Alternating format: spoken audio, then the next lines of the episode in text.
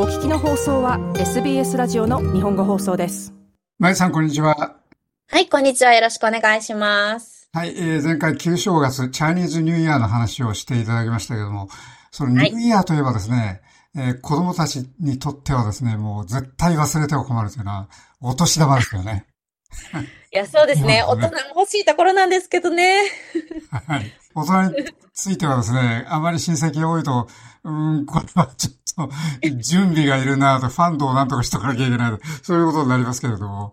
中国でもやっぱりそういう習慣あるんでしょうかね？そうなんですよ。私もあの、一番最初に日本にいるときは知らなかったんですけれども、ちゃんとお年玉の文化がありまして、まあ、あの、ヤースイチェンっていうふうにちょっと名前全く違うんですけれども、あの、大体年始に大人が子供に金銭を与えるっていう文化があります。私が最初に見たのはマレーシアのお友達だったんですけれども、あの、お友達同士でお母さんがこう、ふっとこう赤い、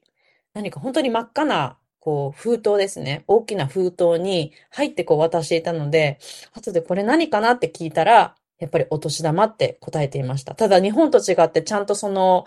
ラッキーカラーである赤色の袋っていうのが、あの、決まっていて、それを、その中にこう、お金を入れて渡すのが、あの、中国のお年玉のようですね。うん、やっぱり赤なんですね。そうですね。あの、結構メルボルンでも、あの、アジアングロッサリーですとかに行くと、まあ、この時期だけじゃなくて、結構赤い封筒が売られていることは確かなんです。いつも見ていたので、でも、あの、何に使うかわからなかったんですけれども、実はあれ、お年玉だったようですね。お年玉の袋だったようで、あの、やっぱりお祝い事には必ず赤っていうのが決まっているから、あの、ずっと一年中あるんですけれども、それは別にお年玉だけではなく、他のイベントでも、あの、何かこう包んで渡すときは、あれに入れる方も多いそうですね。うん、そうですか。あの、中国で例えば大人ももらえるってことないんですかね。その関係によってですね。おじさんと老いの関係だったら、老いはいくつになってもおじさんからもらえる。そういうことはないんですかね。うーん、どうなんですかね。まあ、日本と一緒で、私は結構、あの、子供がもらってる横にずっと立っているんですけれども、ええなかなか私には戻ってないんですけど、まあ、中国でもそうなんですかね。はいあと、あの、なんか日本も中国もね、お年玉文化あるんですけど、あの、私は結構、あの、大家族なんですね。で、子供の人数が多いので、その時になってしまうのが、やっぱりこう、お金の平均のこの額があるので、それがこう、例えばですけど、子供が少なければ少ないほど一人に行くお金のね、金額は多いんですけどうん、たくさんいると全部それが鳴らされるっていうので、少なくなるんですね。それが、やっぱりマレーシアの友達に同じこと言ったら、あ、うちもだよって言ってました。特にやっぱり、大家族であればあるほど、それは、あの、バンコク共通なんだなっていうふうに思いましたけれども。はい。なるほどね。もともと中国から来たしきたりかもしれませんね、これ。そうですね。私も、あの、それをずっと思ってて、やっぱり、あの、日本のいろんな文化ですとか、そういうイベントって、やっぱ中国から必ずね、来ているものもあると思うので、うんこのお正月っていうのも、あの、日本は今もうね、新暦として1月1日がお正月ですけれども、あの、明治時代、明治維新ぐらいまでは旧正月を祝っていたっていうのもあるので、やっぱり中国から来ている文化っていうのもたくさんあるんじゃないかなと思っています。うん、そうですね。うんはい。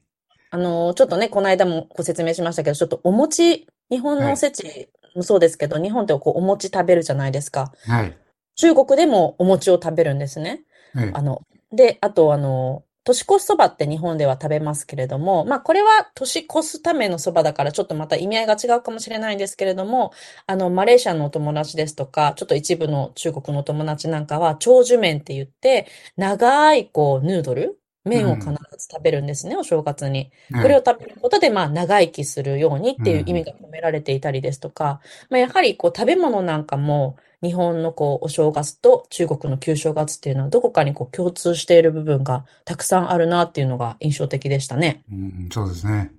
はい。まあ、あとはやっぱりおせちもそうですけど、こう、やっぱりパーティーの時って、どうしてもこう、華やかになるというか、色とりどりなこう、ね、食材が並ぶので、やっぱりそれも似ている点なんですけれども、まあ今日ちょっと皆さんにご紹介したいなと思っているのがですね、旧正月のまあ食べ物っていうわけじゃないんですけど、あの、15分ぐらいでできてしまう台湾のあの黄金色に輝く白菜のあの、お漬物がありまして、これが結構、あの、私のクラスの中でも人気なので、皆さんにもちょっとちゃちゃっと作っていただきたいなと思って今日レシピをご紹介したいと思います。はい。あの、レシピに行く前にですね、その黄金色ってのは何の色なんでしょう？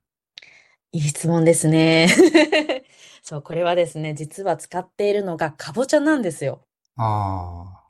あの、かぼちゃをですね、まあ、後でちょっとレシピもご紹介しますけれども、かぼちゃをこう白菜に混ぜることで、本当に綺麗な、あの、黄金色になるんですね。まあ、黄色に近い黄金ですけれども、あ。うん。で、それの上にこう、ちょっとこう白菜の色ですとか、あとちょっと唐辛子も入れるので、やっぱり赤と黄色で、本当にそれ一品あるだけで、あの、本当にお客様がこう来た時ですとか、旧正月正月関わらず、お客様来た時にパッとこう作って出すと、すごく皆さん、これは何って言われて、あの、話のネタにもなりますね。うん、なるほど。しかもそのカラーリングがそのめでたい色の組み合わせなんですよね。そうですね。あの、また黄金っていうのがこう、なんかね、豪華な感じもしますし、はい。はい。ぜひこれは作っていただきたいと思います。はい。では、はい、レシピをご紹介いたします。えーまず材料ですね。材料は、あの、白菜の浅漬け。日本にいらっしゃる方は、白菜の浅漬け一袋をご用意ください。で、オーストラリアにいらっしゃる方はですね、そう、実は白菜の浅漬けって手に入らないんですよね。なので、あの、私は自分で白菜の浅漬けを作るんですけれども、えー皆さん、あの、白菜をだいたい4分の1、こう食べやすい大きさに、4分の1切ったら食べやすい大きさに最初、細かくちょっと切ります。で、それを、あの、ちょっとこう、袋に入れまして、なるべくこう、封が閉じられる袋に入れまして、そこにだいたい大さじ1ぐらいのお塩を入れます。で、そのお塩を入れたら、全体をこみ揉みほぐして、一晩冷蔵庫で寝かせてください。そうすると次の日にはとても美味しい浅漬けになるので、これを使ってみてください。で、まず、えーその浅漬けを準備します。それと材料は先ほど言ったかぼちゃですね。かぼちゃは、あの、80g ぐらいご用意ください。で、かぼちゃは、あの、オーストラリアにいらっしゃる方は、あの、なるべく、あの、ケントですとか、まあ、スーパーにも売ってますけど、こう、日本のかぼちゃに近い形をしたかぼちゃをご用意ください。はい。違うのがありますもんね。ひょうたんみたいな形も。はい。あれだともうほんとね、べちゃべちゃっとなってしまって、あれはデザートにはいいんですけれども、まあ、今回使うのはなるべくケントのあの、うんかぼちゃがいいと思います。はい。はい。それと、合わせだれですね。これ合わせだれは、えー、最後にこの白菜に混ぜ込むんですけれども、まずニンニクが一かけ、えっと、生姜が一かけ、あとお味噌。これあの、白味噌があるといいんですけど、なければ普通のお味噌で大丈夫です。もう少し言うならば、あの、ちょっと以前ご紹介したんですけど、豆腐乳と言って、豆腐がこう、麹の中に入った発酵したものがあるんですけど、もしお家にあのそれを買ったままにある方はそれを使ってみてください。ない方はもう普通に白味噌かお味噌で大丈夫です。こちらを小さじ1。それと砂糖大さじ1。で、ごまが小さじ1。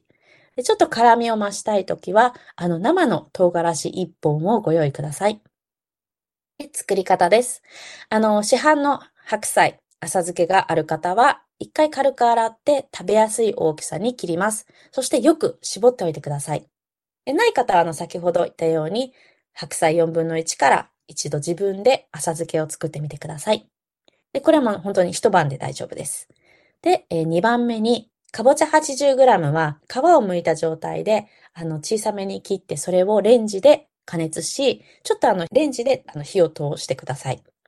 で、それを、あの、合わせだれ、先ほど言ったニンニク、生姜、お味噌なんかの合わせだれと一緒に、すべてをミキサーにかけて、こう、ピューレの状態にします。うん。最後はですね、先ほどの一番の白菜の浅漬けと、もうこのピューレのかぼちゃのタレを合わせて出来上がりです。これはあの、その日そのまま食べるとすごくシャキシャキっとした浅漬けにもなりますし、次の日、あの、一晩寝かせた翌日が結構味が染み込んで美味しいので、あの、どちらでも味変してこう楽しめる白菜キムチだと思います。どっちかというとそのパーティーの一口フードみたいな感じになるんですかね？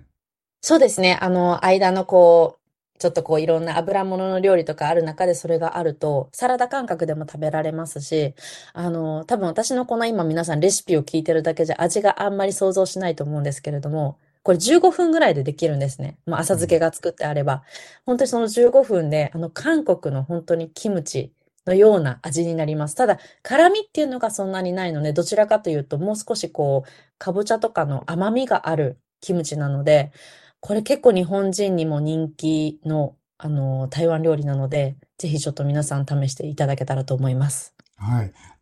実際にそのキムチっぽいっていうような話になるとすごく辛いんじゃないかと思っちゃいますけどね。そうないんですね。そうですね。生唐辛子をここでもし入れてミキサーにかけると結構ピリッとしますね。それをいらなければ、全然あの、子供たちも食べられる、あの、美味しいキムチになります。はい。